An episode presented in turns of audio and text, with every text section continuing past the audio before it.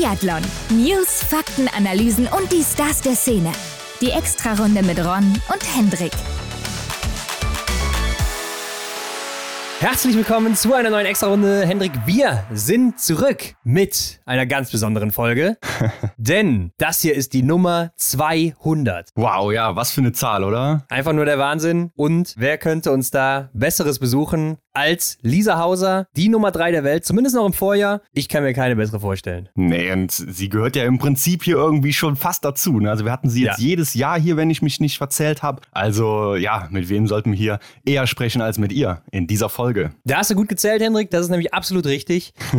Und mit dem Rückenwind, den Lisa hatte als Nummer 3 der Welt, ging sie auch so ein bisschen in den letzten Winter rein. Und damit ja sicher auch mit hohen Erwartungen nicht nur von sich selbst, sondern ja auch von außen. Mhm. Doch, man muss ja wirklich sagen, die Vorbereitung, die lief dann doch eher alles andere als perfekt. Leider ja, ne, da hast du recht. Aber du wirst dich sicherlich auch noch an meine Favoritin auf den Gesamtweltcup Natürlich. vor der Saison erinnern. Ne? Und da war sie bei mir ziemlich, ziemlich weit oben. Ja, also ich hatte auch hohe Erwartungen an sie. Ja, du hast sie auf 1 gesetzt damals. Mhm. Also du hast gedacht, die holt sich das Ding, die große Kristallkugel. Und es sah ja gar nicht so schlecht aus im ersten Trimester, ne? Da hat sie ja schon zwei Siege geholt. Klar, das war hier und da auch mal immer wieder so ein kleiner Ausrutscher nach unten. Aber ich denke, so als Gesamtweltcup Dritte des Vorjahres ist der Druck auch relativ hoch und das haben wir sie natürlich gefragt. Ne? Wie hoch war denn der Druck vor diesem Start in den letzten Winter? Auch nach den ganzen Strapazen, die sie eben in der Vorbereitung hatte. Genau, und dann stand ja auch noch die WM in Oberhof an. Wir haben sie natürlich auch gefragt, was sie da denn für einen Plan hatte, denn sie war ja in einem Rennen sogar Titelverteidigerin. Ja, im Massenstart, ne? Auf der Pokljuka damals, da hat sie gewonnen. War dann schon zwei Jahre her, weil ja Olympia dazwischen war. Trotzdem durfte sie dann im Massenstart das goldene Trikot als Titelverteidigerin tragen. Damals war das Ganze aber auf der Pokljuka noch ohne Zuschauer, Covid-bedingt. Und jetzt hat sie ja zum Beispiel in Ancile Grand Bonnard den Massenstart gewonnen mit Fans. Und das ist ja schon dann auch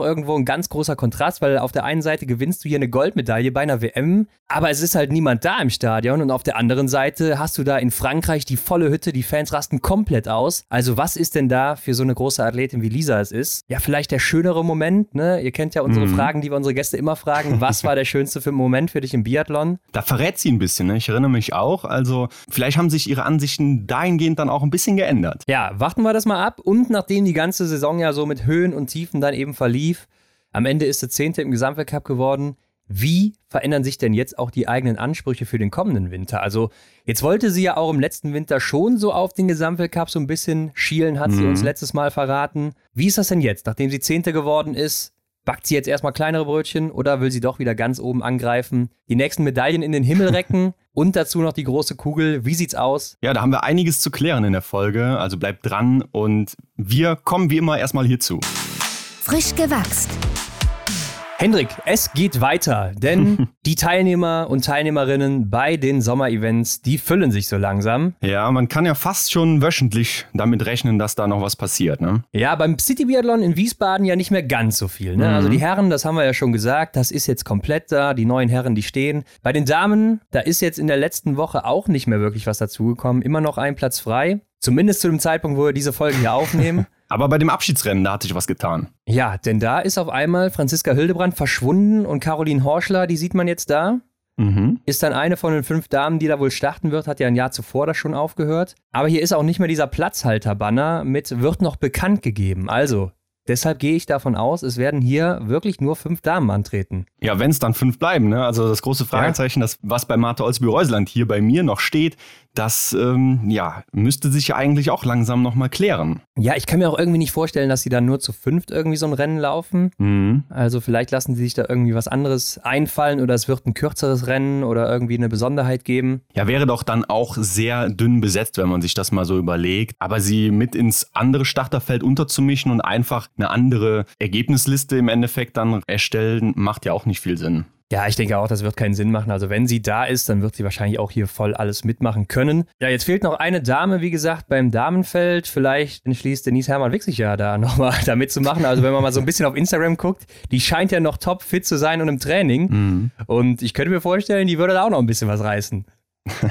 Kann ich mir auch gut vorstellen. Es ist ja echt faszinierend, dass sie da immer noch weiterhin so aktiv ist. Ich meine, es ist ja auch irgendwo ihr Leben, ne? Also ja. äh, so ganz äh, den Schalter auf Off schalten kann man da wahrscheinlich nicht. Und ist ja auch sehr schön anzusehen. Also, wenn man so eine Leidenschaft hat, grandios. Ja, also ich glaube, da gibt es für beides Beispiele, ne? die, die den Schalter direkt finden und die, die äh, ihn nicht finden wollen. Aber ja, lassen wir uns überraschen, was da eben jetzt noch passiert in den nächsten Wochen. Weiter mhm. geht's dann zum Martin Foucault Nordic Festival. Da kam ein bisschen was dazu. Zum einen Maketa Davidova, klar, darf nicht fehlen beim Sommerevent, ne? muss eigentlich immer dabei sein.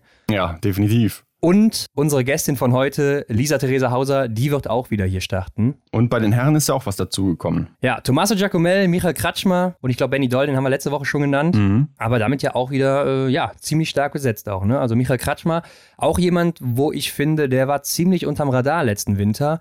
Also mhm. wenn man sich auch mal bei uns auf Instagram diesen Punkteschnitt anguckt, da ist er ja auch oben mit dabei. Ne? Also der hat eine richtig starke Saison dahingelegt. Ja, fand ich auch. Und weil der Zufall es jetzt so will, habe ich auch Jakob Fack zum Beispiel im Kopf. Also er war ja auch so ein Kandidat, der eigentlich eine recht gute Punktzahl hatte, konnte sich ja nur einmal wirklich außerordentlich zeigen. Zumindest das, was ich jetzt so gerade im Kopf habe. Ja, aber das, das ist mir auch aufgefallen. Also hier fehlen noch ein paar. Ich denke, es werden dann auch neun werden oder waren es hier sogar immer zehn. Wir werden es sehen, aber ich mhm. glaube auch neun. Das heißt bei den Frauen immer noch vier und bei den Männern immer noch drei. Also da ist noch ein bisschen Aufholbedarf, aber das dauert ja auch noch ein bisschen, bis das dann startet im September. Und dann gehen wir über zu einer Nachricht, die ist nicht so ganz erfreulich für die Biathlon-Fangemeinde, denn Fialkova hört auf. Ja, welche denn jetzt? ja, wäre eigentlich so eine, so eine Bildüberschrift wieder. Ne? Ja, stimmt. Ivona Fialkova, die jüngere Schwester von Paulina Batowska-Fialkova, die hat gesagt, sie macht jetzt auch hier Ende mit dem Biathlon, ist 28 mhm. Jahre alt. Ich habe gesehen, im November wird sie 29. Ja, ihre beste Platzierung im Weltcup, das war bei der WM 2020 in Antolz, sechste im Verfolger geworden, da auch in der Saison 44. im Gesamtweltcup, das war ihre beste Platzierung da. Und äh, in der Saison 2021 war sie mal siebte im Verfolger in Östersund, das war ihre zweitbeste Platzierung. Also ja, sie hat den ganz großen Durchbruch nie so wirklich geschafft, jetzt im Gegensatz zu ihrer Schwester. Genau, so kam es mir auch immer vor, dass sie eigentlich so im Schatten ihrer Schwester dann eben ähm, auch mit dabei ist. Natürlich so ein Top-10-Ergebnis, da musst du schon wirklich viel leisten. Das vergessen wir ja auch oft gerne, dass das ja wirklich auch eine grandiose Leistung ist. Ja. Aber ja, genau, sie war halt eher immer so diejenige, die dann ja, eigentlich so in der zweiten Reihe stand. Ja, ich habe auch mal geguckt, so läuferig war sie gar nicht so schlecht. Ne? Also minus mhm. 2% circa, ihr Bestwert minus 2,1%. Da ist sie auch immer so ein bisschen drunter geblieben jetzt die letzten Jahre. Aber der Bestwert immer noch aus der Olympiasaison. Und äh, im Schießen war sie aber so bei 70 bis 74 Prozent mhm. Trefferquote. Also das ist schon wirklich schlecht. Ne? Also fast immer drei oder zwei Fehler, irgendwie sowas in die Richtung, manchmal vier Fehler. Das ist schon brutal und damit kannst du natürlich auch dann im, in der Weltspitze nichts holen. Ich habe aber gesehen, sie hatte zum Beispiel beim Verfolger in Peking die drittbeste Laufzeit. Also das ist mhm. natürlich auch schon mal ein Ausrufezeichen, wenn du bei so einem Event die drittbeste Laufzeit hinlegst. Das stimmt. Und in Antolz bei der WM, wo sie eben ihr bestes Ergebnis hatte, ist mir auch das erste Mal so, so aufgefallen, dass ich gedacht habe, ja, vielleicht kommt da jetzt so ein bisschen mhm. was. Aber irgendwie ist da nicht mehr so viel passiert in den Folgejahren. Ja, und ihre Schwester, da ist man jetzt auch noch, äh, nachdem sie jetzt auch Nachwuchs erwartet, so ein bisschen im Argen. Wird sie weitermachen oder eben nicht? Und sie hatte jetzt so ein QA gemacht auf Instagram, das habe ich gesehen. Mhm. Und da wurde sie natürlich ganz logisch auch davon gefragt Klar. von ihren Fans. Und da hat sie, wenn ich das jetzt so richtig deuten konnte mit dem Übersetzer da bei Instagram, hat sie geschrieben, dass sie es noch nicht so richtig weiß, ob sie zurückkommt, mhm. da sie einfach auch weiß, welche Opfer man als Biathletin bringen muss. Und ja, das ist dann eben schwierig jetzt abzuschätzen, wenn sie jetzt ein Kind bekommt, ob das dann noch möglich ist. Ne? Also klar, dass das möglich ist, das haben schon andere bewiesen, aber da ist ja auch die Frage, und das ist auch hoch individuell, wie viele Opfer man dann bringen muss als Mutter auch. Also will man vielleicht auch eher sich so mehr auf das Kind fokussieren? Ist das dann überhaupt noch möglich als Biathletin? Mhm. Und das muss man natürlich für sich selbst entscheiden, ob das dann noch funktioniert oder eben nicht. Klar, das ist eine persönliche Sache und ich kann mir auch vorstellen, so dieses Comeback nach so einer Phase dann wird wahrscheinlich sehr, sehr schwer. Wenn wir jetzt mal das Körperliche und ja, so den Trainingsrückstand vernachlässigen, aus den Augen lassen, einfach so, dass man zu Hause wen hat, so der einfach auch, um den man sich sorgen muss. Ne? Natürlich, äh, ich glaube, das ist dann nochmal wirklich viel schwieriger. Du hast gesagt, es gibt Beispiele, die haben es wunderbar geschafft. Mal schauen, was sie macht. Bin ich auch mal gespannt, denn das ist auch richtig hart für die Slowakei, muss man sagen, in den letzten Jahren. Also erst war es Anastasia Kusmina, die damals aufgehört hat. Das war schon natürlich äh, ein Superstar wirklich, der da weggefallen ja. ist aus dem Team. Und jetzt eben die beiden Fialkovas und die hatten ja vorher schon in den Staffeln ordentlich Probleme. Da kam nicht so wirklich viel nach. Ja, und jetzt sind die beiden auch noch weg. Also ich glaube, das sieht da richtig düster aus die nächsten Jahre. Ja, schwierig mit dem Nachwuchs da. Also, ja, wenn man ehrlich ist, hat man da ja auch nicht wirklich viel andere Sachen gehört, ne? dass da jetzt irgendwie was nachkommt. Also momentan sehe ich da jetzt auch niemanden so wirklich, aber wer weiß, was da in der Zukunft passiert. Mhm. Hendrik, noch eine Meldung in deutscher Sache. Ja. Denn ich habe gesehen, dass Denise Hermann Wick und Selina Grotian für die Goldene Henne 2023 nominiert sind. Und da kann man natürlich abstimmen. Ne? Also das ist doch, glaube ich, gerade aus deutscher Sicht wirklich sehr, sehr schwer, sich da zu entscheiden. Ich muss sagen, ich habe es noch nicht getan. Also ich weiß noch nicht genau, für wen ich da abstimmen soll. ja, ich habe mir das mal angeguckt und ich habe es natürlich auch schon gemacht. Und so wie ich das sehe, kann man da mehrmals abstimmen. Also mhm. ich verstehe es nicht ganz, aber ich bin jetzt hier zum, zum dritten Mal, glaube ich, schon drauf und ich kann mich hier zum dritten Mal durchklicken. Ja, also da geht es halt Film und Fernsehen, Comedy, Musik. Ja. Das sind so die Themen, die da eben ähm, bevotet werden können, ist das ein Wort? Ich weiß es nicht. Mhm. Auf jeden Fall auch Sport und da ist Denise Hermann Wick eben mit dabei. Wer soll die Goldene Hände 2023 in der Kategorie Sport erhalten? Und da tritt Denise Hermann Wick gegen den ersten FC Union Berlin an, die deutsche Eishockey-Nationalmannschaft, Katharina Schmidt oder auch den SC Magdeburg. Das müsste Handball dann sein, ne? Ja. Die haben ja, glaube ich, die Champions League gewonnen. Ja, und da habe ich natürlich ganz klar, kann ich hier mal so transparent sagen, für Denise Hermann Wick gewotet.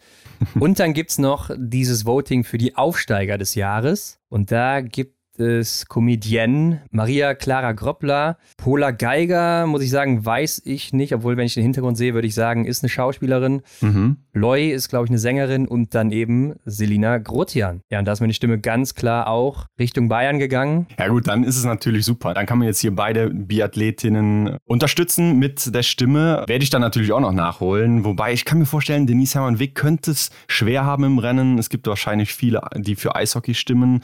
Na, glaube ich nicht. Glaube ich nicht. Also ich glaube, waren Eishockey auch sehr ist, erfolgreich, oder? Ja, war sehr erfolgreich, aber Eishockey ist bei weitem nicht so groß wie Biathlon in mhm. Deutschland. Ne? Also ist, ja, gut. Ich glaube, sie hat schon echt gute Chancen, muss ich mhm. sagen. Ähm, bei Selina Grozian bin ich mir nicht so sicher, gerade auch wegen Maria Groppler, die, glaube ich, sehr viele Follower auf TikTok und so weiter hat. Okay. Also ich glaube, das könnte echt schwierig werden. Aber ja, wir werden den Link auf jeden Fall bei uns in die Shownotes packen, wenn ihr das nicht findet oder so. Also da könnt ihr einfach bei uns in die Shownotes gehen und dann ja, klickt ihr da drauf, Leute, und dann wird gewotet hier, was das Zeug hält. Ne? Also mhm. die Abstimmung geht noch bis zum 26. Juli, aber einfach mal direkt machen, weil das ist wirklich innerhalb von einer halben Minute getan. Da muss man sich nicht anmelden oder so. Einfach draufklicken, durchklicken, fertig. Ja, und die Verleihung ist dann eben am 13. Oktober und es wäre natürlich richtig geil, wenn da jetzt zwei Biathletinnen dann gewinnen. Auf jeden Fall. Und wenn du sagst, das kann man sogar öfter machen, ja, dann läuft ja jetzt die Maus auch heiß am PC, ne? Oder ja. wahrscheinlich auch am Handy, wie auch immer, auf jeden Fall ordentlich abklicken da. Ja, also Leute, ne, haut da rein, macht da mit, auf jeden Fall. Und damit geben wir jetzt ab in das Interview mit Lisa Theresa Hauser. Jo, viel Spaß dabei. Viel Spaß. Auf die Runde. Heute bei uns zu Gast Lisa Hauser. Willkommen, Lisa, hallo. Hallo. Hi. Freue mich, dass ich wieder da bin. Lisa, wir haben natürlich jetzt eben noch deine Instagram-Stories abgecheckt und geguckt, so, was geht bei dir ab und wo erwischt man dich gerade? Weil das sieht ja nicht so aus, als wärst du nur Filzen oder wo auch immer ein Kitzbühel unterwegs da, ne? Ähm, ja, ich wir haben gerade reduzierte Woche und wenig Training diese Woche, weil die erste Vorbereitungsetappe eigentlich jetzt schon vorbei ist und jetzt war ich auch noch den Leogang auf Urlaub oder Entspannungsurlaub, weil man es nennen kann, ja. Aber jetzt bin ich mittlerweile wieder daheim. Sehr gut. Ja, okay. Und da hast du dann aber jetzt dann den Leogang auch einfach nur mal die Seele baumeln lassen oder was stand auf dem Plan? Na, wirklich nur ähm, entspannen, lesen. Also gemütliche Zeit verbringen, ja. Ja, ich sehe jetzt im Hintergrund aber bei dir auch schon Equipment. Also du hast gesagt, du bist wieder zu Hause. Hast du denn da auch trainiert dann jetzt in dieser reduzierten Woche oder hast du da einfach nur ja, dich entspannt? Ähm, nein, die reduzierte Woche ist jetzt diese Woche erst und da, ja, ich gehe wahrscheinlich mal laufen oder mal Radfahren, wenn es schön Wetter ist. Aber ansonsten wird ein bisschen entspannt, mich mit Freunden eingetroffen mal zu meinen Eltern schauen. Das, die freuen sich auch, wenn ich wieder mal vorbeischaue. Genau, und dann ab nächste Woche, ab Sonntag, geht es eh wieder weiter. Okay, sehr gut. Lisa, lass uns mal einen Sprung zurück machen. Du bist ja jetzt schon das vierte Mal bei uns und das letzte Mal ist auch ungefähr wieder ja, ein Jahr her um die gleiche Zeit gewesen. Und lass uns mal dahin zurückspringen. Wie lief denn jetzt so deine Vorbereitung 2022, nachdem wir das letzte Mal gesprochen hatten? Ähm, war in dem Jahr, ich glaube ich schon extrem für du. Also letztes Jahr zu der Zeit war ich nicht ganz so zufrieden. Ähm, es ist relativ schwierig gelaufen, die ganze Vorbereitung. Und das ist heuer eigentlich gar kein Vergleich. Ich bin heuer im Mai wirklich gut eingestartet, habe eine gute Vorbereitung bis jetzt gehabt. War zwar da nochmal drei, vier Tage, bis ich habe aussitzen müssen, weil ich auch alles weg gehabt habe, aber ich glaube, das ist unumgänglich, dass nochmal ein bisschen verkühlt ist. Aber bis dato habe ich wirklich ähm, gut trainiert, habe tolle Trainingseinheiten gehabt, war viel zu Hause. Wir waren zwei Wochen mal in der Toskana mhm. mit dem Schieberband, aber dann eigentlich viel zu Hause und habe mal wirklich die Landschaft bei uns daheim genossen, war viel mit dem Rad und auch viel zu Fuß unterwegs in den Bergen und ja, war unglaublich cool. Ja, bin zurzeit recht zufrieden, wie es bis jetzt gelaufen ist. Ja. ja letztes Mal war es ja auch noch so, dass dich da im April noch Covid erwischt hatte. Ne? Da hast du dann ja vier Wochen gar keinen Sport machen können. Wie ist denn das dann so für dich in so einer Situation, wenn du vier Wochen im Prinzip dich gar nicht bewegen darfst? Ja, so im April, also die erste Woche geht immer ganz gut. Da genießt man es immer, wenn man Stunden auf der Couch verbringen kann, ohne dass irgendwie Termine oder sonstiges äh, irgendwas ansteht. Aber dann wird es natürlich echt zart und ich bin ein bisschen, ja, da wäre ich dann auch unzufrieden, gell, wenn man nichts mehr machen kann, wenn man nicht rausgehen kann oder nicht trainieren gehen kann. Also eine Woche geht meistens ganz gut, alles was länger ist, ist dann ein bisschen anstrengend. Ähm, auch für meine Leute im, im Umfeld, sage ich mal. Aber Gott sei Dank, heuer war ich wirklich im April gesund, habe wirklich auch Urlaub gemacht, bin von Barcelona über Meran nach Fuerteventura, also habe wirklich auch die, die Urlaubszeit genossen und habe sehr viel erlebt mit Freunden und das war auch eine coole Zeit und von dem her war dann der Trainingsstart im Mai dann auch wieder richtig cool, wenn es dann wieder mal in den geregelten Tagesablauf geht und mal wieder trainieren kann. Ja. Aber du musstest ja auch damals das Höhentrainingslager in Italien auslassen, wo wir sonst immer gesprochen hatten, weil wir dich da dann erwischt hatten zu der Zeit zufällig. Mhm. Spürt man das denn oder du das auch während des Winters, wenn du jetzt so ein Höhentrainingslager dann verpasst? Ja, was heißt, das war letztes Jahr einfach war eine andere Situation. Ich habe viel Training auslassen müssen. Ich habe bei weitem nicht das Pensum trainiert, was man eigentlich sollte. Ich war dann auch viel krank und war einfach ein bisschen eine schwierige Vorbereitung für mich. Aber wie gesagt, ich, im Nachhinein jetzt äh, war mein Winter trotzdem ähm, erfolgreich für mich. Habe richtig tolle Rennen dabei gehabt, war vielleicht auch Rennen dabei, wo ich ähm, nicht so zufrieden war, aber im Großen und Ganzen was bin ich echt extrem dankbar, dass ich vor allem nach so einem Sommer irgendwie, ja, ich denke mal mit zwei Weltcupsiege und äh, Silbermedaille von der WM, ja, von der Saison auszugehen, ist trotzdem total erfolgreich für mich und ähm, für das bin ich sehr dankbar. Aber ich muss sagen, jetzt in der großen Höhe, ich sag mal so, äh, wenn jetzt nicht gerade China oder so war, mit Antols oder Pokljuka vielleicht noch, das sind jetzt nicht die ganz großen, wo ich große Beschwerden habe, ähm, wenn ich Rennen dort in, in solche Höhen laufe, von denen. Auch wenn ich gerne in Lavazee trainiert hätte im Sommer, habe ich trotzdem, glaube ich, den Winter jetzt gut umgebracht. Ja, und in dem Zusammenhang hast du ja dann auch da die nationalen Meisterschaften in Österreich noch verpasst und auch die Sommer-WM, die ja in Ruhpolding quasi direkt vor der Haustür war. Und ja, durch diese ganze Zeit, die du dann da verloren hattest, was macht man da eigentlich mit dem, mit dem Training? Oder also wie holst du diese ganze Zeit dann nochmal auf? Na, aufholen habe ich das Ganze nicht mehr kennt. Also für das ist die Zeit viel zu kurz. Aber ich habe dann ab Ende September, also dann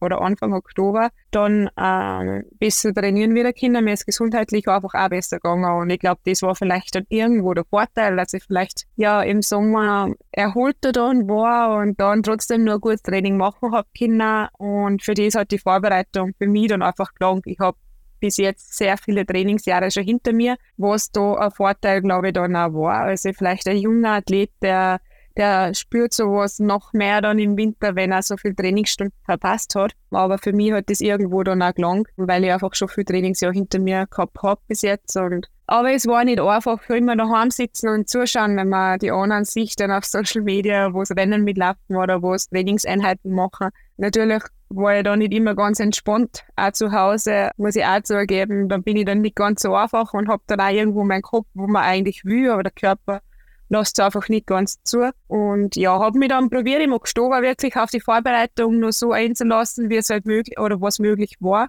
Und es hat schlussendlich irgendwo funktioniert. Und das war extremst äh, erleichternd für mich, wo ich in der Saison eingestartet bin und habe zu dem Zeitpunkt weniger Druck gemacht, äh, mir selber, weil ich wusste, die Vorbereitung war nicht optimal. Und dann ist mir schon extremst gut aufgegangen, muss ich sagen, was die ersten drei Weltcup-Stationen betrifft mit denen habe ich nicht gerechnet gehabt und um, umso emotionaler war es für mich dann auch. Ja. ja, bevor wir darauf eingehen, äh, passt du denn das Training an, wenn du jetzt so viel Zeit verlierst oder steigst du einfach wieder ein irgendwo, wo du meinst, da, da geht es wieder weiter so? Nein, da ist wirklich schon angepasst worden. Ähm, ich habe bis dato oder bis Oktober dann eigentlich fast nichts Schnelles trainiert gehabt, ganz, ganz wenige Einheiten. Und da hätte ich nicht da einsteigen können, weil ich nicht auf dem Niveau war, wo meine Trainingskolleginnen waren. Also ich habe relativ viel dann auch nach wie vor dann allein gemacht und habe mein Training so abgestimmt, wie es mir an den Tag noch gegangen ist. Und dann im November halt ähm, die schnellen Einheiten auf Chino, aber für mehr ist sie dann einfach nicht ausgegangen, weil wie gesagt, ich habe das Ganze nicht aufholen können, was ich im Sommer verpasst habe, aber ich habe zumindest die Zeit, was ich noch gehabt habe, glaube ich, dann optimal genutzt. Okay, dann lass uns doch mal in den Winter reinspringen. Du bist ja als drittbeste Biathletin der Welt immer noch da reingestartet, ne? Das hast du im Vorjahr erreicht, da warst du Dritte im Gesamtweltcup. Und trotz dieser schwierigen Vorbereitung, was hast du dir denn für die Saison auch vorgenommen dann?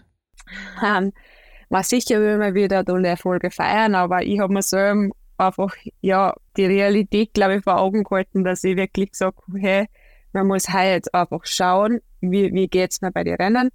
Wir haben eigentlich vor der Saison immer gesagt, ich, ich soll und ich darf eigentlich auch nicht alle Rennen an den Start gehen, weil ich einfach mit meinen Kräften ein bisschen haushalten muss. Schlussendlich ist es im Nachhinein anders geworden. Die Trainer haben mir dann schon oft geraten, hey Lisa, vielleicht gehst du mehr Rennen aus, ähm, du sollst nicht alle starten, die, die Saison ist so lang. Ähm, wenn man dann so im Geschehen drin ist und man hat dann auch im Dezember richtig gute Rennen dabei gehabt, will man das natürlich dann auch nicht mehr so wahrhaben und will trotzdem dann die Rennen laufen. Es hat im Nachhinein irgendwo funktioniert, aber es war nicht immer so, so sicher, ähm, dass ich alle Rennen am Start stehe. Und die Vorbereitung war schwierig und umso dankbarer war ich, dass ich dann in die Saison ja so erfolgreich einsteigen habe dürfen, war vielleicht auch, dass ich mir selber wenig Druck gemacht habe, weil ich wusste, äh, ich bin vielleicht nicht auf dem Niveau von, von den vorigen Jahren. Ja, du sprichst schon selber von deinem Druck, ja, den du dir vielleicht auch gar nicht selber gemacht hast, aber letztes Mal war es ja auch so die Situation, dass du viel Druck vor der Olympiasaison verspürt hast, ne? also auch von außerhalb, eigentlich ganz klar, ne? nach den Erfolgen auf der Pokljuka von dir. Wie war denn das dann jetzt vor dem vergangenen Winter von außerhalb der Druck? Kam der oder hast du den gar nicht so gespürt? Es ist schon extrem viel immer nachgefragt worden, was ich mir jetzt erwarte vor der Saison oder was sie, was sie die anderen leider warten. Aber ich habe das in dem Fall irgendwie immer ein bisschen beschwichtigen können. Ich habe gesagt, meine Vorbereitung ist nicht optimal verlaufen. Man muss wirklich schauen, wie, wie im Winter reinkommen. Ich werde wahrscheinlich nicht alle Rennen starten. Und das nimmt natürlich dann schon einiges an Druck runter, wenn man ja einfach wirklich sagt, es ist nicht optimal gelaufen und man muss jetzt einfach mal schauen, wie es geht. Da ist dann die Erwartung einfach auch nicht so hoch gewesen, wie es das Jahr davor war dann nochmal. Ja, klar, klar. Aber beim Auftakt in Kontiolahti, du hast es schon angerissen eben, ne, da lief es ja richtig gut bei dir. Also im Einzel noch nicht, aber dann im zweiten Rennen direkt den Sieg im Sprint mit zehn Treffern. Was macht denn auch dann mit dir so ein früher Erfolg, mit deinen Zweifeln auch, die du vorab jetzt hattest nach dieser Vorbereitung? Ja gut, das war, das ist schon komplett überrascht oder völlig überraschend für mich immer, dass ich da ähm, in Finnland mit, a, mit einem Weltcupsieg ähm, in die Saison eigentlich fast eingestartet. Das war wirklich von tief unten irgendwo auf einen Dusch innerhalb von die 20 Minuten Rennzeit ganz nach oben. Das war natürlich a, ja einfach eine, eine Achterbahn von Gefühlen. Ich habe echt extremst viel Freudentränen vergossen weil das so brutal emotional war, weil ich selber nicht damit gerechnet habe, dass so ähm, funktioniert. Und irgendwo war da vielleicht dann an dem Tag einfach die Lockerheit da, dass ich wusste, so, ist das nicht so optimal gelaufen, ich kann locker in das Rennen starten, ich habe keine Erwartungshaltung gehabt und dann hat es so großartig funktioniert. Irgendwo haben wahrscheinlich auch die Konkurrentinnen mitgespielt, dass die vielleicht dann den einen oder anderen Fehler am Skistand an den Tag zu viel gehabt haben. Ja, in Kontiolahti war für uns Damen oder österreichischen Damen oft schon guter Boden. Wir haben auch die Dunja und so oft schon gute Rennen gehabt. Wo denen hat dann einfach an den Tag alles zusammenpasst. Aber wie gesagt, das war für mich wirklich völlig überraschend und das habe weder ich noch, noch die Trainer noch die Leute in meinem Umfeld, glaube ich, das erwartet gehabt und ja, war natürlich erfreulich für uns, ja. Lisa, wir haben mal nachgeschaut. Der Sieg und der Platz 9 in Kontiolahti waren erst äh, das zweite und dritte Mal dann, dass du hier in den Top 10 gelandet bist. Das war halt einfach bislang nie so dein Ort in den letzten Jahren. Würdest du denn jetzt sagen, ist der Fluch von Kontiolahti damit gebrochen? Ja, ich habe in Kontiolahti wirklich oft verschossen, gell? Ja. Mhm. Äh, wenn man so zurückdenkt, ich habe teilweise läuferisch gar nicht so schlechte Rennen gehabt, aber immer am Skistand ein bisschen Probleme. Ja, aber wie gesagt, das war heuer echt, ich würde jetzt nicht sagen, ähm, dass deswegen mein Lieblingsort ist, aber ich glaube, ähm, konnte Lachti ähm, von, von uns schon eigentlich alle gern aufwählen, so, weil es teilweise viele von uns schon gute Rennen gehabt haben. Ja, der Fluch gebrochen. Ich, ich sage immer, man kann am jeden Schießstand verschießen. also ähm, habe oft schon 0-0 geschossen und bei einem anderen Rennen aber mehrere Fehler. Von dem her würde ich jetzt das jetzt nicht so als ähm, Schießstand betrachten, der was verflucht ist bei mir. aber also wie gesagt, es war mit 0-0 da oben und den Sprintsieg da oben zu machen. Sprintsieg ist immer so äh, ein Rennen, wo man sagt, es kostet so brutal viel zusammenpassen. Ja. Und ähm, das war in Östersund nur mal das Jahr davor für mich schon überraschend, dass ich da einen, einen Sprintsieg fahren habe dürfen und vor allem den letzten Winter dann nochmal, das war ja, man kann das nicht beschreiben, das ist unglaublich, wenn man, wenn man das erleben darf und ähm, vor allem, wenn es dann so überraschend auch noch daherkommt, war es wirklich, ja, sehr emotional. Ja, und danach kommt ja immer direkt Hochfilzen, ne? Zu Hause dann für dich, wo du dann zwölfte im Sprint wurde, so neunte, was ja eigentlich solide auch für dich ist, weil hier hast du auch immer mal wieder so Probleme am Schießstand. Und jetzt waren das so deine zwei schwierigsten Orte vielleicht, die lagen jetzt hinter dir und die hast du auch echt gut gemeistert. Hat das irgendwie deinen, deinen weiteren Weg in der Saison auch beeinflusst oder hast du das überhaupt wahrgenommen so? Ja, es ist immer so, also vor der Saison war wirklich da meine Erwartungshaltung nicht so hoch und dann schaut es mit einem Weltcupsieg ganz anders aus. Gell? Da setzt man sich dann so wieder viel höhere Ziele, was schwieriger zu erreichen sind. Ähm, dann will man natürlich in Hoffützen, da war einmal äh, zur Flower-Zeremonie gehen. Ich war wirklich schon fast auf jeder Station in Europa, zumindest glaube ich, äh, bei der Flower-Zeremonie mal, dabei, aber in Hofwitz habe ich es noch nicht geschafft. Von dem her war das, oder ist es nach wie vor einmal ein großes Ziel, äh, dort in Hofwützen auch richtig cooles Rennen sagen darf, ja. Und mit welchen Gedanken startest du in so eine Weltcup-Woche, wenn du ja weißt, dass es da an diesem Ort nie so besonders gut lief für dich? Ja, das ist immer ein bisschen so, so schwierig. Ähm, man sollte natürlich da die gewisse Lockerheit einfach haben.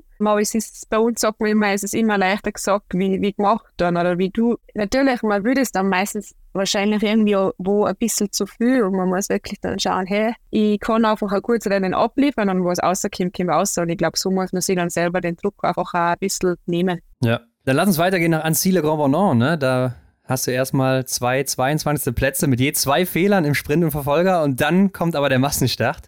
Und den gewinnst du in deinem Weltmeisterformat hier und nach diesen Ergebnissen zuvor. Wie war denn so dein Gefühl dann auch im Massenstart in Annecy? Ja, also allen voran muss man da ja den zuerst das Verfolgungsrennen, glaube ich, erwähnen, weil es waren ja wirklich sehr spezielle Verhältnisse, wo ja, es so eine eisige mhm. Loipe war da habe ich mich fast ein bisschen geschämt an den, an den Tag, weil ich wirklich einfach ja, den, den Anstieg und so nirgends mehr, also gefühlt nirgends mehr rauf oder runter gekommen bin. Und dann am Abend habe ich zu meinem Freund noch gesagt, ja, wenn es morgen wieder so eisig ist, ich, ich starte. Das macht für mich keinen Sinn. Das ist dann ein Rennen, das was ich auslasse, weil meine Betreuer sagen, eh alle, ich darf nicht alle, alle Rennen am Start stehen. Dann lasse ich das, weil wenn es wieder so eisig ist, macht es für mich keinen Sinn. Dann fahre ich heim. Und am nächsten Tag hat es ganz anders ausgeschaut. Also die, die Spur war wieder tiptop hergekriegt. Das war wirklich ähm, super zum Latten.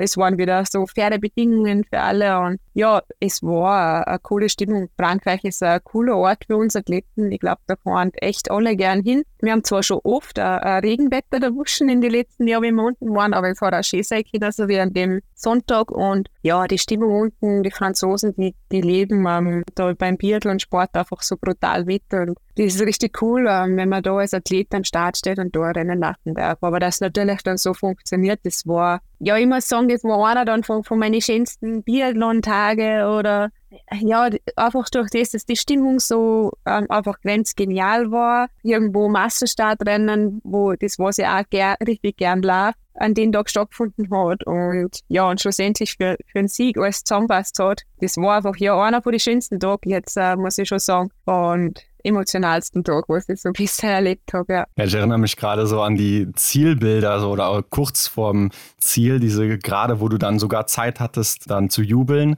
Das sah schon sehr, sehr toll aus. Aber wir haben uns natürlich hier auch mal eine Situation rausgepickt, nämlich zur ersten Zwischenzeit, nur ein Kilometer nach dem finalen Schießen. Da hattest du deinen Vorsprung von sieben Sekunden schon auf 15 ausgebaut. Also da musst du ja nochmal ordentlich Knallgas gegeben haben irgendwo. Erzähl mal, wie bist du diese Schlussrunde vom Schießstand weg angegangen? Um, ähm, ja, ich muss sagen, mir ist beim ganzen Rennen, also auch die Runden davor schon recht, ich habe ein leichtes Gefühl gehabt, was das Gefühl auf der Spur oder auf der Loipe betrifft. Ich habe mich immer extremst leicht bei einer anderen Athletin mitzulaufen und das ist immer schon ein gutes Zeichen. Das letzte Schießen war dann auch spannend. Ähm, da waren ja die zwei Französinnen ähm, weiter vorne und die haben aber dann Fehler geschossen und wir sind die ersten gewesen, was mit Null durchgekommen sind und kurz nach der Zwischenzeit von wo man auf die letzte Runde geht, war die, unser Physiotherapeutin und die hat geschrien, Lisa, Lisa, die Französin ist sechs Sekunden hinter dir. Und ich habe mir gedacht, ich habe so Angst gekriegt. ähm, auf der Schlussrunde haben wir gedacht, oh Gott, das, also ich habe gewusst, die Julia Simon ist hinter mir, die Französin. nur ein paar Sekunden und ich mir jetzt einfach nur gedacht, ich muss alles, was geht, außerhalb von meinem Körper. Man schaut ja eigentlich dann gern mal zurück, wie weit ist oder wie groß ist der Abstand zu den Verfolgerinnen. Aber an den Tag habe ich mir das nicht mehr traut, weil ich so Angst gehabt habe, wenn ich zurückschaue und sie steht hinter mir oder läuft hinter mir, dann wäre es wahrscheinlich irgendwo vorbei gewesen. Mhm. Und man, natürlich hast dann die französischen Fans an der Strecke gehabt da hast du immer gemeint, sie ist jetzt da, sie ist da. Und irgendwo habe ich dann bei den Zwischenzeiten dann erst mitgekriegt, dass ich die Zeit eigentlich ausgebaut habe. Und ja, dann taugt es an natürlich. Und man, muss sagen, zur zweiten Zwischenzeit, das ist dann schon irgendwo ein Anstieg, ähm, der was meiner Technik dann auch entgegenkommt. Ich habe einen super, super der Wusche.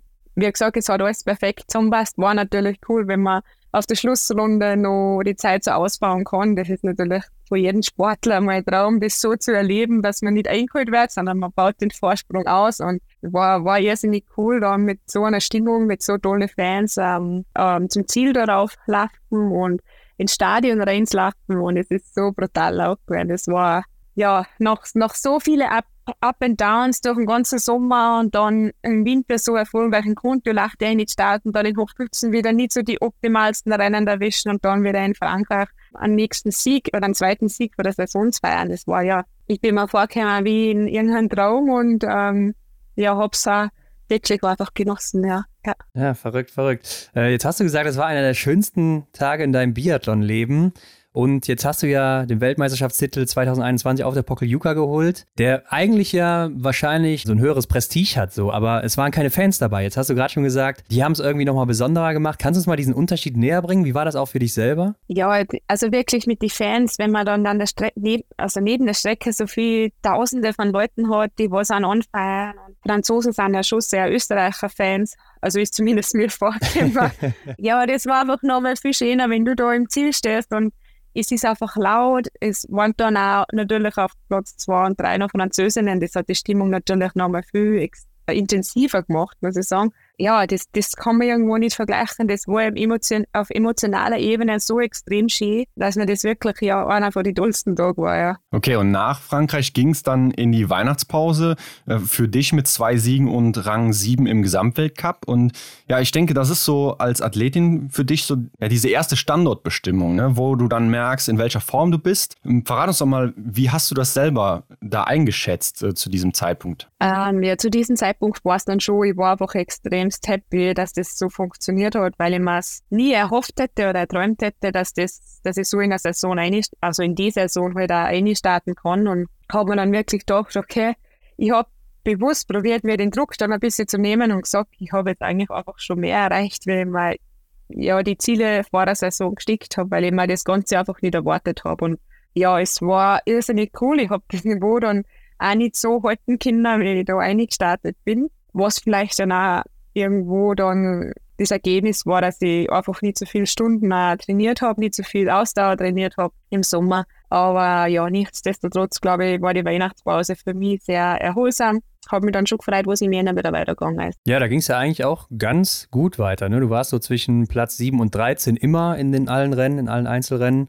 Und wie gesagt, das hört sich ganz gut an, aber ist das für so eine Athletin von deinem Format auch noch gut? Also bist du damit noch zufrieden mit diesen Platzierungen? Zufrieden. Ähm, natürlich will man irgendwo aufs, aufs Podium lassen, muss ich auch sagen, aber ich habe es für mich selber extrem toll gefunden, dass ich eigentlich, ich glaube, eben der 13. Platz war der schlechteste. Ja. Ähm, bei allen drei Weltcup-Stationen im, im Jänner. Also von, ich war da sehr konstant unterwegs und das war für mich persönlich schon eigentlich ähm, zufriedenstellend in diesem Moment, wo ich gesagt habe, okay, es ist der, der Wahnsinnserfolg im Jänner ausgeblieben, aber ich war immer irgendwo dabei. ja, okay, okay. Und damit ging es ja dann für dich zur WM nach Oberhof, der Ort, wo du ja 2020, 2021 so richtig aufgegangen bist in der Doppelwoche. Ne? Da warst du drei von viermal auf dem Podium hintereinander. Und du hast eben schon gesagt, äh, bei diesen schwierigeren Orten, ja, so, man will sich davon nicht so beeinflussen lassen, aber wie ist das jetzt, wenn du nach Oberhof kommst, wenn du so gute Erinnerungen hast? Bringt dir das irgendwas? Ja, sicher, wenn man damals schon oder irgendwann schon gute Rennen an einem Ort gehabt hat, denkt man natürlich schon gern daran zurück und ähm, probiert das ähm, wieder zu machen. Oberhof war schon irgend das große Ziel äh, von mir im letzten Winter und ähm, habe mich auch irgendwo echt drauf gefreut, aber es ist echt einfach von Anfang an Wobei die Mixstaffel eh noch gut war, aber dann war es einfach ein bisschen verflixt. Ja, man kommt da dann ein bisschen so in den Strudel rein und es ist dann halt schwierig, in die zwei Wochen da wieder rauszufinden in dem Moment, ja. Welchen Plan hattest du konkret für die WM? Ja, Plan. Für mich war es heuer wirklich oft so, ich habe mich das selber ein bisschen zurücknehmen müssen, weil man, man will als Sportler natürlich dann immer ja, ein tolles Rennen mit Podiumsplatzierungen oder Medaillen in, in, bei der Weltmeisterschaft äh, machen, aber ja, die Realität schaut halt manchmal einfach auch anders aus. Schon klar, ich wollte eigentlich schon hinfahren und eine Medaille machen, auch in Einzelrennen und es hat in der ersten Woche nicht so, nicht so geklappt und von dem her war es schon extrem cool, dass in der Single Mix so funktioniert hat, ja. Und ja, diesmal hast du dann eben keine Einzelmedaille geholt. Genau, du hast es schon angesprochen, die Single Mix Staffel, die war dann aber aus eurer Sicht erfolgreich. Du gewinnst hier zusammen mit David Komatz Silber hinter Martha Osby-Reuseland und Johannes Dingesbö. Hast du das denn dann vorab noch für möglich gehalten, so nach der ersten Woche auch? Nein, man, man hofft natürlich, man wünscht sich dass ähm, irgendwo beim Rennen noch funktioniert. Ich habe gewusst, ich habe viele Rennen dort oben, wenn es normal läuft und ich habe brutal viele Chancen. Also es ist schon so, dass mir das manchmal einen Druck nimmt, wenn ich vor der Weltmeisterschaft weiß, okay, ich habe sieben Chancen, ähm, ich kann siebenmal eigentlich eine Medaille fast machen. Natürlich, wenn die erste Woche schon vorbei ist, es sind schon mal drei Rennen weg, dann wird es schon irgendwo ein bisschen stressiger im Kopf, wenn man weiß, die, die Chancen, die schwinden gerade so dahin. In der Single Mix natürlich damals war schon ein bisschen ähm, ja, überraschend auch für uns. Ähm, die Burschen haben ja auch nicht so die optimale erste Woche ähm, der und von dem her war es extrem schön, dass natürlich das Frauen- und Herrenteam gleichermaßen bei uns in Österreich dann auch betroffen hat mit der Medaille, war das fürs Team für uns echt ähm, schon eine, eine brutale Erleichterung und hat jeden so irrsinnig gefreut. Ähm, das war schon echt richtig schön. Ja, denke echt nur gern Druck an den Tag, ja. Es gab hier aber ja auch noch diesen Dreikampf ne, zwischen Johannes Tingesbö, Tommaso Giacomel und eben David Komatz. Und David hat den ja am Schießstand auch für sich entschieden dann am Ende. Ähm, aber wie hast du das selber erlebt, dieses letzte Schießen und die letzte Runde? Ich stelle mir vor, da warst du ziemlich gespannt, oder? Ja, es war ganz lustig, weil irgendwo war dann das letzte Schießen und ich habe gewusst, der, der, David ist ein brutal guter Stirnschütze, auch was solche Sachen betrifft. Also ich meine, ich kriege das ja beim Sommertraining auch ähm, öfters mit, wenn man gegen einen anderen schießt und er schießt da einfach extrem sicher und schnell. Und natürlich ist es so eine Situation, war für ihn auch komplett neu. Also, dass man um eine Medaille mitschießt beim letzten Schießen, da muss irgendwo im Kopf dann auch alles zusammenpassen und die gewisse Lockerheit da sein, aber er hat das so sensationell überzogen und die Schlussrunde ist ja wirklich nicht lang und ich habe gewusst, das passt eigentlich, aber irgendwo klappt man es dann wirklich erst, wenn der David ins Ziel lässt und die. Ziellinie überquert hat und dann ähm, freut man sich voll. Also die, die Betreuer und so rundherum, die haben sich vorher schon gefreut nach dem Schießen und ich habe mir gedacht, na, der muss jetzt nur ins Ziel laufen und für mich war das wirklich erster und bombenfest oder bombensicher, wenn er im Ziel war, der David da. Ja, ja. Mhm. Und Lisa, es ist ja so, du bist ja sonst fast immer zusammen mit Simon Eder in der Single-Mix-Staffel gestartet. Der war aber jetzt dann krankheitsbedingt verhindert bei der WM. Wie sehr beeinflusst das denn deine eigene Leistung, wer da jetzt mit dir aufgestellt wird? War die eigene Leistung, es war für uns natürlich kurzfristig schon eine, eine Umstellung, weil ich wirklich ja das fast gewohnt war, mit Simon mhm. der Single-Mix am Start zu sein. Aber trotzdem, ich habe gewusst, dass der David, der war eigentlich zu der Zeit richtig gut drauf. Der hat da auch in der Mixstaffel und so schon, schon brutale Schlussrunden gezeigt. Und von dem her, also ich glaube, auf Sport, als Sportler muss man sich da so oder so ähm, schnell einstellen. Egal mit wem man am Start ist, man muss sowieso sein eigenes Rennen laufen, egal wem ich jetzt da übergebe, ob das der Simon ist, ob das der David ist. Das ist komplett egal, ich muss ja sowieso mein Rennen machen, muss am Skistand meine Arbeit machen. Von dem her ist natürlich ja einfach schön gewesen, dass trotzdem so funktioniert und wir innerhalb vom Team, jetzt was die Burschen und die Mädels auch betrifft, haben eigentlich schon echt ein gutes Verhältnis zur Zeit auch haben und von dem her macht es dann ja auch Spaß, wenn wir da gemeinsam so einen coolen Erfolg feiern darf. Ja. Ich meine, Silbermedaille bei so einem Event, das ist natürlich auch Wahnsinn, muss man schon sagen, bei so starken Teilnehmern und Teilnehmerinnen. Aber dir wurde ja auch noch die Ehre zuteil, im goldenen Trikot als Titelverteidigerin im Massenstart aufzulaufen. Das Gelbe, das hast du ja auch schon mal getragen im letzten Winter und da hast du uns mal verraten, was das mit dir gemacht hat. Aber was macht denn jetzt das Goldene mit dir, Lisa? Ja, das ist, ja, das ist cool. Also, ähm, haben irgendwo schon, es war bei uns ja jetzt schon zwei Jahre her, weil ja das Jahr dazwischen Olympia war, ja. wo den her ist schon eine Zeit lang hergehört, aber es war schon echt cool. Hab das Trikot daheim aufgehalten. Also ich habe es jetzt nicht aufgehängt, aber es liegt ja. zumindest im Kasten wo.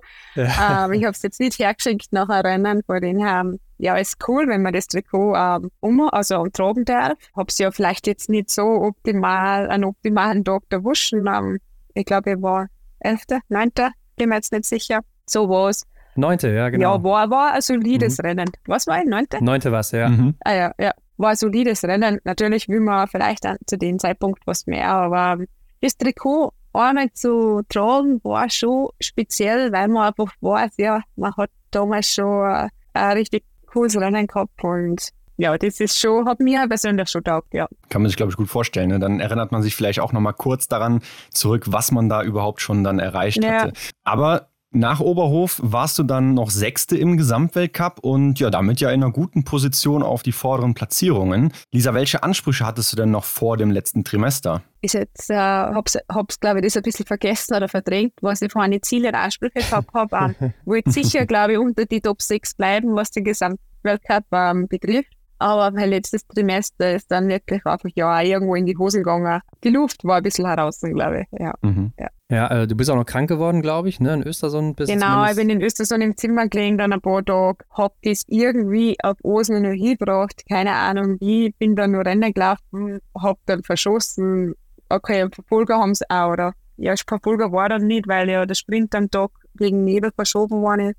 Hab im Sprint vier Fehler geschossen, wie schon ewig lange nicht mehr ja. habe in den letzten Semester wirklich brutal schlechte Platzierungen gehabt, wie seit drei Jahren, glaube ich nicht. Ja, ich habe das irgendwo so hinnehmen müssen, habe ähm, mir, glaube ich, allweil wieder die tollen Rennen vom letzten Winter in Erinnerung gerufen, dass ich einfach echt, wie vor allem im Dezember natürlich, schon tolle Rennen dabei gehabt habe heuer und ja, habe das dann irgendwo, glaube ich, so hinnehmen müssen, war dann auch irgendwo noch krank, ja, ist aber auch nicht mehr optimal gelaufen, war vom Kopf dann, glaube ich, einfach, einfach auch ein bisschen leer ausgelaugt äh, von den vielen Rennen wieder von der Weltmeisterschaft an und oben in Schweden war es auch wieder saukalt und das hat mir, glaube ich, einfach ein bisschen die Energie geraubt und Oslo war dann auch noch ein schwieriger Abschluss für mich, wobei das letzte Rennen eh noch dementsprechend okay war, der Meisterstart. Aber ja, ich glaube, die Luft war heraus und ja, war, man will natürlich nicht so in, in die Übergangszeit gehen, aber ich glaube, die positiven Rennen haben schon trotzdem im Gesamten überwogen, ja. Ja, uns ist auch noch aufgefallen, dass du irgendwie seit Oberhof, dem Verfolger, so ein bisschen Probleme am Schießstand bekommen hast, was ja ungewöhnlich für dich ist, weil du eine der besten Schützinnen im Weltcup seit Jahren oder eigentlich schon immer bist. Also meinst du, das hat daran gelegen, dass du einfach irgendwie platt warst oder so, mental und auch irgendwie körperlich? Ja, ich glaube, ich war einfach ja auf beiden Ebenen irgendwo ein bisschen ausgelaugt, habe nicht so die Energie mehr gehabt wenn das Läuferische dann auch schon schwierig wird, dann hast du irgendwo den Kopf auch nicht mehr am, oder bist nicht mehr so fokussiert und konzentriert am Schierstand. Dann kommen da Fehler dazu. Aber wie gesagt, ich habe so viele Fehler geschossen im letzten Semester wie seit Ewigkeiten eigentlich nicht. War natürlich auch untypisch, aber ich glaube, da muss man manchmal einfach, ja, das ist äh, die Erfahrung mitnehmen daraus lernen, wie man es vielleicht beim nächsten Mal besser machen kann, mal das mit mit dem verkühlsamen Kranksein, das hat man nie wirklich in der Hand, das kann immer passieren. Aber ich glaube, ich habe das Beste noch versucht dann in Oslo, es hat auch nicht so ganz funktioniert, aber ja, wie gesagt, ich habe mir dann, glaube ich, immer schon bewusst probiert, die tollen Rennen in Erinnerung zu rufen und das hat mir dann schon extrem geholfen. Ja, und letztendlich war es ja dann auch so, dass im Gesamtweltcup dann, ja, vorsichtig ausgedrückt, nur noch der zehnte Platz für dich dann äh, bereitstand, ne? also nach Platz sechs und nach Platz drei dann eben. Was sagst du selbst zu deinem Winter? Ja, also wenn man jetzt mit der Vorbereitung ähm, das mit einrechnet, dann bin ich schon extrem zufrieden wie gesagt, mein Dezember mit zwei Siegen war völlig unerwartet und so überraschend für mich, dass man na, mit zwei Weltcupsiegen darf ich nicht jammern. Das ist so wirklich jammern auf hohem Niveau. Natürlich will man immer mehr, aber es spürt sich halt einfach nicht so um, auf Weltcup-Niveau. Es ist kein Zuckerschlecken. Aber dann natürlich mit der WM-Medaille mit David zusammen, das nur dazu. Das hat sehr, sehr vieles gut gemacht, was ich bei der WM verpasst habe. Und ja, mit den letzten Trimester kann man dann wirklich in dem Fall schon gut leben. Man hat eine Medaille, man hat zwei Weltcup-Siege. Da muss man, glaube ich, das tief irgendwo einmal überstehen und verkraften, weil sonst, ähm, wenn man sich deswegen da immer so groß anziehen lässt, nach so tolle Rennen eigentlich, dann ja, hat man irgendwo was falsch gemacht, dann werden wir es vielleicht nicht ganz wieder nach oben schaffen. Ja. Ja klar, es kann ja nicht immer weiter hochgehen, ne? Logisch. Also irgendwie hat man mal eine kleine Delle drin und dann geht es vielleicht aber auch wieder weiter. Ähm, aber Lisa, uns ist auch mal aufgefallen, wenn wir uns deinen Jahrgang mal angucken, da gibt es, glaube ich, keine Athletin mit so vielen Weltcup-Einsätzen, wie du sie hast. Also seit du 18 bist, bist du ja auch schon im Weltcup mit dabei. Und jetzt hast du gerade gesagt, mental war das diesmal vielleicht ein bisschen schwieriger für dich am Ende. Aber wie nimmst du allgemein so ein Saisonende wahr? Du hast ja jetzt schon mehrere auch miterlebt. Merkst du das im Kopf auch, dass du so eine ganze Weltcup-Saison hinter dir hast oder nimmst du das einfach locker weg normalerweise? Nein, also, also heuer war es vielleicht wirklich ein bisschen schwierig, dass ich zum Schluss ausserviert war. Aber so die Jahre zuvor war ich schon irgendwo noch motiviert zum Rennen laufen und ähm, hat mir noch extrem taugt. Ich habe wirklich, wenn man so zurückdenkt, viele, viele Jahre schon dabei, wo ich extrem für Rennen, Weltcup-Rennen gelaufen bin. Ja, mein, mein großer oder Vorteil, sage ich mal, war, dass ich oft damals schon gut geschossen habe und viel Verfolgerinnen geschafft habe, dann oft wirklich für Massenstart mich qualifiziert habe. Also ich war wirklich immer viele Rennen am Start ist natürlich irgendwo auch anspruchsvoll, aber ist irgendwo natürlich auch schon ja, extrem cool, wenn man weiß, man hat immer, also ich, ich habe wirklich nicht viel Verfolger verpasst. Also ja. einmal bei einer WM in Östersund, da habe ich auf die falschen Scheiben geschossen und dann einmal, glaube ich, in Pyeongchang und jetzt in, in, in Oslo hätte ich nicht geschafft, glaube ich. ja, aber das waren auch die einzigen drei Male in den letzten äh, genau. fünf, vier, fünf aber Jahren. Aber ich glaube, viel öfter hätte ja. war ich eigentlich, also sonst war ich immer im Verfolger und das ist schon, ja, zeichnet, glaube ich, mich vielleicht dann irgendwo aus, dass ich immer konstant dabei war zumindest. Ja, Lisa, eine lange Saison ging dann auf jeden Fall zu Ende. Aber für dich ja eigentlich nicht, ne? Denn es ging noch weiter. Ende März, da standen noch die Militärweltmeisterschaften auf dem Programm. Äh, da wirst du dann nochmal Weltmeisterin im Sprint. Nimmst du denn sowas nochmal gerne mit oder ist das eher so Pflichtprogramm, wo man einfach antreten muss? Also in der einen Woche nach Oslo zu Hause habe ich nicht ganz so viel trainiert. Ähm, da habe ich mich wirklich noch erholen müssen, weil ich einfach nur gesundheitlich nicht ganz auf der Hech war. Äh, wir sind dann nur nach Schweden raufgeflogen. Das war natürlich zu dem Zeitpunkt die Motivation nicht ganz so groß, wenn man schon mal nach einer langen Saison wieder zu Hause ist und wieder rauffährt. Aber trotzdem, ich glaube, ein Bundesheer ist für uns eines von den wichtigsten Sachen, dass wir in Österreich den Leistungssport so betreiben können, wie, wie ich es jetzt halt gemacht habe. Ich bin seit mittlerweile zehn Jahren dabei, also bin sehr dankbar, dass ich da immer die Unterstützung gehabt habe. Und von denen her fahrt man auch gerne auf. Es ist auch cool, dass man da mit anderen Sportarten zusammenkommt. Also es waren ja Skibergsteiger, es waren die Langläufer, und natürlich auch international. Das war dann auch ganz cool, wenn man auf die anderen Sportarten mal trifft. Gut, das Kasernenleben hat uns am ersten Abend, wo wir angekommen sind, nach einer langen, langen Reise schon mal kurz runtergeholt. Aber man gewöhnt sich nach ein paar Tagen oder Nächten dran und dann war schon nochmal eigentlich, ja, wir haben uns wirklich einen Spaß draus gemacht. Es war, war nochmal eine coole Zeit da oben, wo man, wo sicher die Rennen wichtig sind und die haben wir komplett ernst genommen. Also das war schon, wo man natürlich auch den Ehrgeiz hat, man will trotzdem auch jetzt bei den Militärweltmeisterschaften ein gutes Ergebnis machen, aber abseits war das natürlich schon ein bisschen lockerer wie jetzt, wenn wir im Weltcup unterwegs sind. Ja, klar. Hat man auch an einigen Ergebnissen gesehen von einigen Athleten, Athletinnen. Da denke ich, dass, dass manche nicht mehr ganz so ernst genommen haben. ähm, aber man muss ja sagen, im letzten Winter, da habt ihr auch als Team ja Historisches erreicht in Österreich. Also ihr seid ja zweimal Fünfte geworden mit der Damenstaffel. Einmal warst du auch mit dabei. Und mit Anna Gantler muss man sagen, da scheint ja echt auch so ein Talent jetzt nachzurücken bei euch. Und du hast ja jetzt echt schon viel miterlebt im österreichischen Team, Lisa. Wie blickst du denn jetzt aktuell auf diese Entwicklung bei euch zurück? Ja, also ich war da wirklich so bei der Entwicklung ähm, immer, immer mittendrin. Also ich kann mich erinnern, wo ich in Weltcup gekommen wir haben zwei Damen immer gehabt, was, äh, also zwei Startplätze bei den Frauen. Das ja. waren dann am Anfang meistens die Innerhofer beziehungsweise Kommerz-Kathi und ich. Und ja, ist dann schon cool, wenn man da so zurückblickt auf die letzten Jahre und wenn man sich, dann hat man drei Startplätze gehabt und von drei haben wir, glaube ich, dann gleich auf fünf erhöht. Und seitdem haben wir, glaube ich, jetzt meistens fünf Startplätze gehabt. Das ist natürlich schon ja, extrem cool. Und wenn man dann auch sieht, sind dann viele Mädels dabei, die was im Weltcup wirklich gute Rennen und oder Resultate machen können. Jetzt im letzten Jahr natürlich nur mit der Anna dazu, wo es auch unter die 5, Top 15 gelaufen ist, ist natürlich schon ähm, extrem cool. Und ich glaube, mit, mit den fünften Plätzen ähm, sind richtig gute Resultate für uns. Es wäre, glaube ich, das ein oder andere Mal sogar noch mehr möglich werden, wenn bei alle vier Mädels vielleicht noch mehr zusammenpasst hätte. Es hat dann die letzten Jahr immer irgendwie, waren wir oft drei Mädels richtig gut und bei irgendeinem hat es nicht, so, nicht so funktioniert oder nicht so gut zusammenpasst an den Tag. Von dem her glaube ich, ist da schon ähm, irgendwo noch was möglich. Und ich muss auch sagen, das ist irgendwo auch schon noch ein Ziel für mich selbst, also ich habe ähm, bei allen Disziplinen, Stockhall, Plätze im Wettkampf erreichen Kinder. Die Damenstaffel geben wir noch ab und das wäre schon noch irgendwo äh, ein cooles Ziel, ja.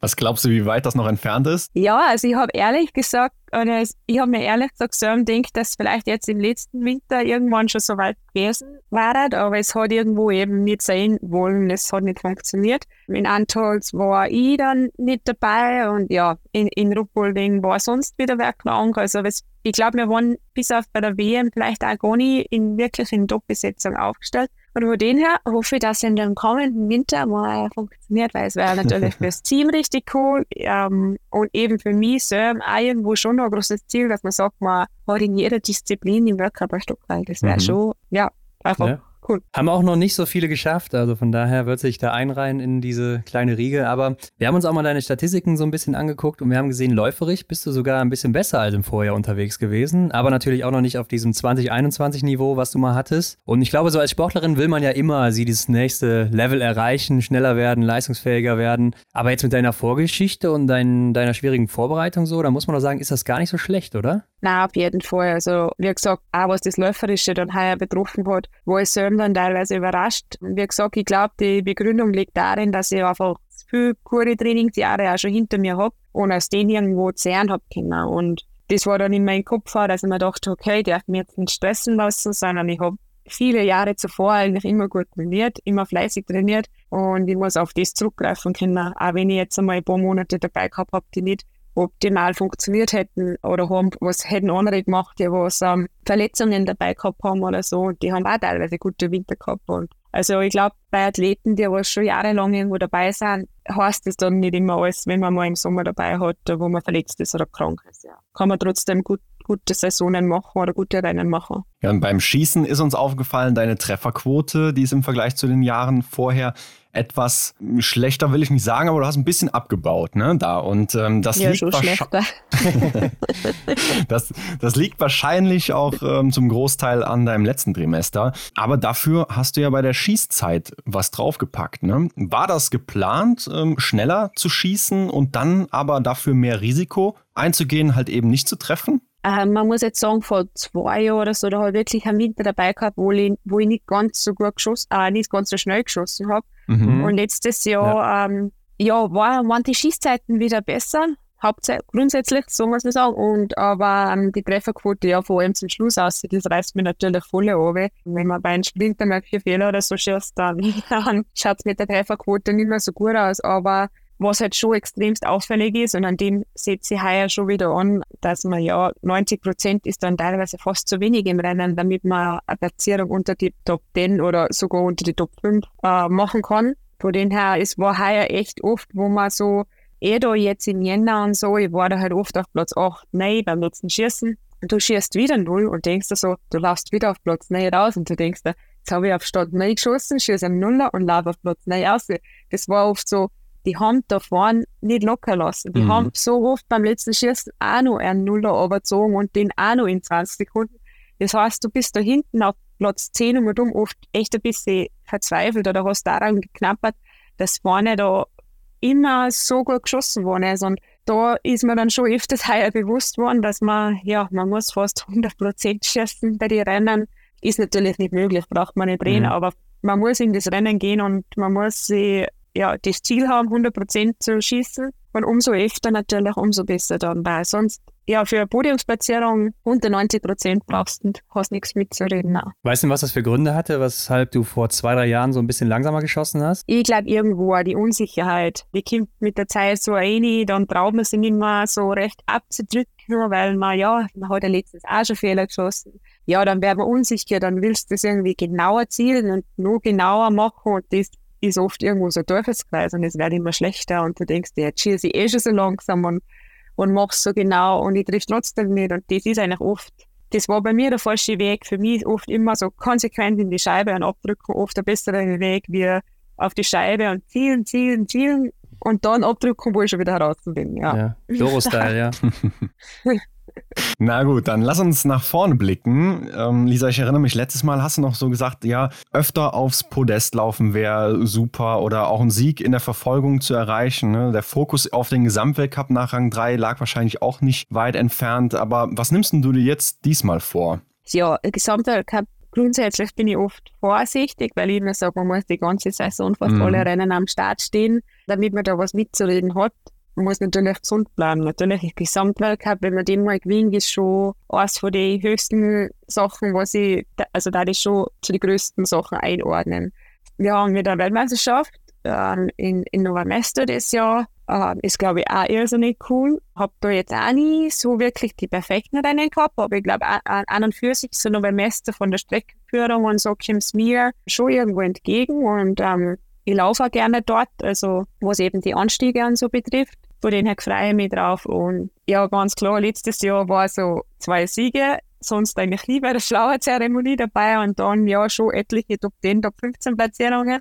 Wäre natürlich schon cool, wenn man öfter dann auch bei der Flower-Zeremonie dabei ist und vielleicht eben das eine oder andere Stück mitnimmt. Dann bleibt die Motivation einfach immer hoch während der Saison ja, wie gesagt, ich habe bis jetzt gut trainiert. Ich möchte wirklich jetzt im Sommer nur schauen, dass das Schießen ja, einfach auf einem guten Niveau ist und dann bleibt. Und von dem her, ja, liegt auf jeden Fall viel Arbeit vor mir und freue mich aber jetzt trotzdem auf den Winter auch schon, ja. Wirst du denn im Training irgendwelche Veränderungen vornehmen jetzt? Ja, also wir waren jetzt relativ viel in Hochfilzen, trainiere aber das eine oder andere heuer mit, die, mit, der, mit dem Schweizer Team, mit den Mädels mit bin jetzt dann einmal in Lenzerheide und vorher auf einen Trainingskurs mit einer mit und sonst bin ich dann wieder in Hochfilzen eigentlich, ja. Wie läuft denn aktuell die Vorbereitung bei dir? Also ich glaube, du bist bisher ganz gut durchgekommen, oder? Erzähl mal. Genau, also war ich dann bis jetzt, bis auf ein paar Tage mal ein bisschen verkühlt, war es richtig gut, habe tolle Trainingseinheiten genossen, ich war viel auch zu Hause in Hochfilzen oder bei mir daheim und ähm, ja, bin gern in die Berge unterwegs gewesen, also habe jetzt noch habe schon viel Rollertraining auch gemacht, aber ich war auch viel am Berg oder viel auf dem Bergtouren. Auch etwas, was mit dem Radl um, unterwegs bin und auch manche Sachen oder Einheiten auf der Laufbahn, also auf der Tatanrunde.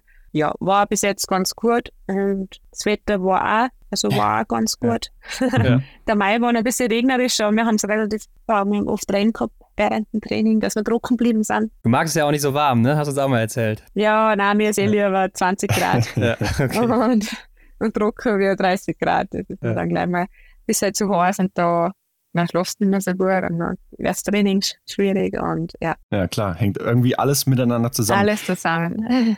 Lisa, du hast jetzt schon das Team aus der Schweiz angesprochen. Was steht denn sonst auf dem Plan im Sommer? Gibt es da noch ähnliche Konstellationen? Genau, also bin im Juli, August mache ich äh, einige Trainingseinheiten dann auch mit Erna. Bin dann äh, Anfang August mache ich auch beim Volcar Festival mit Ah, okay. Mhm. Und dann stehen noch äh, nationale Rennen am Programm. Bin mir jetzt gar nicht sicher, ob das Hochschützen oder Obertiljach ist. Ja. Okay. Ähm, die sind im September, genau. Die Zeit wird wie im Flug vergehen. Also es ist September, Oktober. Dort sind wir im Oktober viel in der Ramsau bei uns in Österreich und dann wird es, glaube ich, Ende Oktober fliegen wir vorher mal äh, nach Finnland, wo Katte, das ist ähm, toll für mich, weil ich war jetzt, ähm, ich bin schon sehr viele Jahre dabei und ich, man hat so ständig immer ein bisschen das Gleiche. Und da habe ich in der letzten Zeit ein bisschen das Problem gehabt. Also ich irrsinnig gern bei uns in Österreich, aber wenn man immer ständig die gleichen Trainingskurse fährt, man hat im Winter oft die gleichen Weltcup-Stationen, da weiß man dann immer schon, was passiert jetzt, wie schaut alles aus. Ja,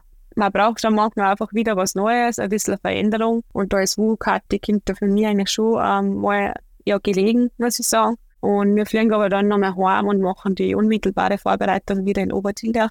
Da mhm. möchten sie wieder mhm. Schnee auflegen, eine Runde machen und genau, dann gehen die, die Rennen wieder los. Also mhm. wenn er den Plan jetzt so schnell durchspricht, haben wir das Gefühl, es steht der Winter schon wieder vor der Tür. Natürlich ja. sind noch einige Tage dazwischen, aber trotzdem, das wird recht schnell die wieder. Ja. Auf jeden Fall, aber das machen die Deutschen ja auch so, ne? Mit Vukati die letzten Jahre, also die sind da auch sehr zufrieden anscheinend. Ja, Von daher ja. sicher auch eine interessante Sache. Und das mit dem Schweizer Team hängt jetzt auch damit zusammen, dass du mal was Neues einfach sehen willst, oder wie ist das? Genau, einfach für mich ein bisschen in eine andere Richtung wieder. Äh, für mich neue Anhaltspunkte, ich sehe neue Sachen. Wie gesagt, es war für mich oft ein bisschen schwierig, immer die, die letzte Vorbereitung vor dem Winter auf Schnee schon die, die, gleiche, die gleichen Ortschaften, dann die WM-Vorbereitung meistens im gleichen Ort dann hast du im Winter die gleichen Stationen. Es ist immer so ein bisschen, ja, man, man verliert da irgendwo dann ein bisschen so den Weg, sondern es ist immer alles so einheitlich, so ähnlich. Es wird ein bisschen langweilig. Und ich glaube, wenn man da irgendwo dann zu lange stehen bleibt, dann wird man nicht besser. Und jetzt muss man sich wieder schauen, wo man neue Anhaltspunkte hat und wo man sich vielleicht irgendwo wieder ein bisschen neu orientieren kann. Ja, und bei den Sommer-Events, da hatte ich schon gedacht, du bist nirgendwo gelistet, also was ist da los? Weil eigentlich warst du ja auch mal beim Martin Foucault Nordic Festival dabei, ne? Aber sonst steht keins an, irgendwie Wiesbaden oder so? Ja, da habe ich jetzt heuer wirklich gesagt, ich muss so prinzipiell einfach meinen Trainingsaufbau wieder mal ganz normal gestalten, damit ich das Training so machen kann.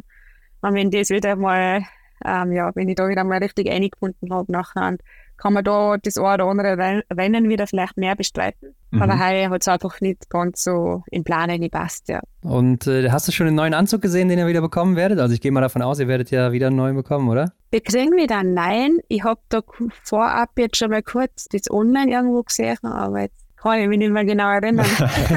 okay. aber ich glaube, er war ganz gut. Aber ja. mir hat der letztjährige auch gut gefallen. Also mhm, ja. Ja, es sind immer viele Wechsel bei euch im Team, ne? Also jedes Jahr was mhm. Neues, da muss man sich immer umgewöhnen, ist ja. sehr ungewöhnlich. Stimmt, ja. ja. Stimmt.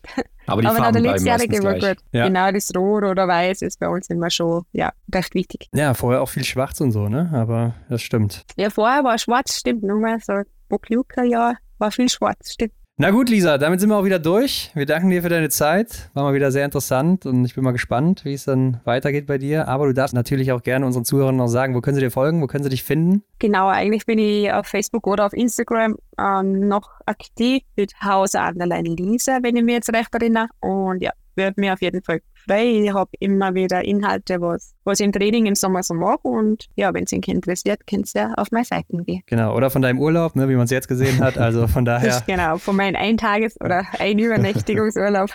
Sehr variantenreich, kann man nur empfehlen. Also Lisa, vielen Dank und bis zum nächsten Mal. Mach's gut. Danke, bis, bis zum nächsten Mal. Viel Spaß. Ja, also Hendrik, am Anfang haben wir uns noch gefragt, wie verändern sich denn bei so einer großen Athletin wie Lisa es ist, die Erwartungen denn auch für den kommenden Winter, nachdem sie jetzt mhm. nur in Anführungszeichen Zehnte wurde im Gesamtweltcup. Und man kann sagen, die sind unverändert. Ne? Also sie will weiter vorne angreifen und ich glaube, da gehört sie auch eigentlich hin. Ist auch so. Also so muss man auch äh, dann agieren, wenn man so, ja, vielleicht nicht den stärksten Winter hatte, wobei sie hat ja wirklich auch Erfolge gefeiert. Also so ganz äh, ja. unerfolgreich war sie ja nicht, muss man ja ganz klar sagen, auch wenn es dann am Anfang nicht so gut lief, gerade die Vorbereitung. Aber genau, da gehört sie hin und ja, ich weiß nicht, ich würde wahrscheinlich, oder ich kann es auch schon vorwegnehmen, meine Gesamtweltcup-Siegerin 2023-24 vermutlich anders wählen.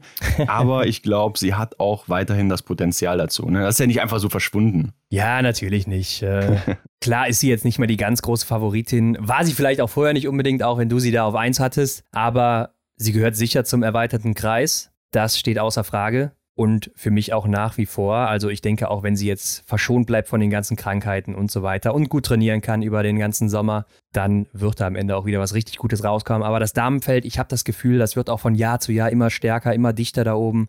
Also die mhm. nehmen irgendwie gefühlt alle im gleichen Takt zu da irgendwie. Ja, und es wird nicht leichter dann den Gesamtweltcup zu holen oder irgendwie unter die Top 3 oder Top 5 oder auch Top 15 schon zu kommen. Ne? Das ist schon brutal schwer da. Ja, die Leistungsdichte, die nimmt einfach zu und das ist doch gerade als Zuschauer dann wirklich genial, ne? weil man dann einfach viel mehr Leute hat, die da irgendwie ja, mitspielen vorne und ähm, das Ganze dann noch interessanter machen, als es eh schon ist.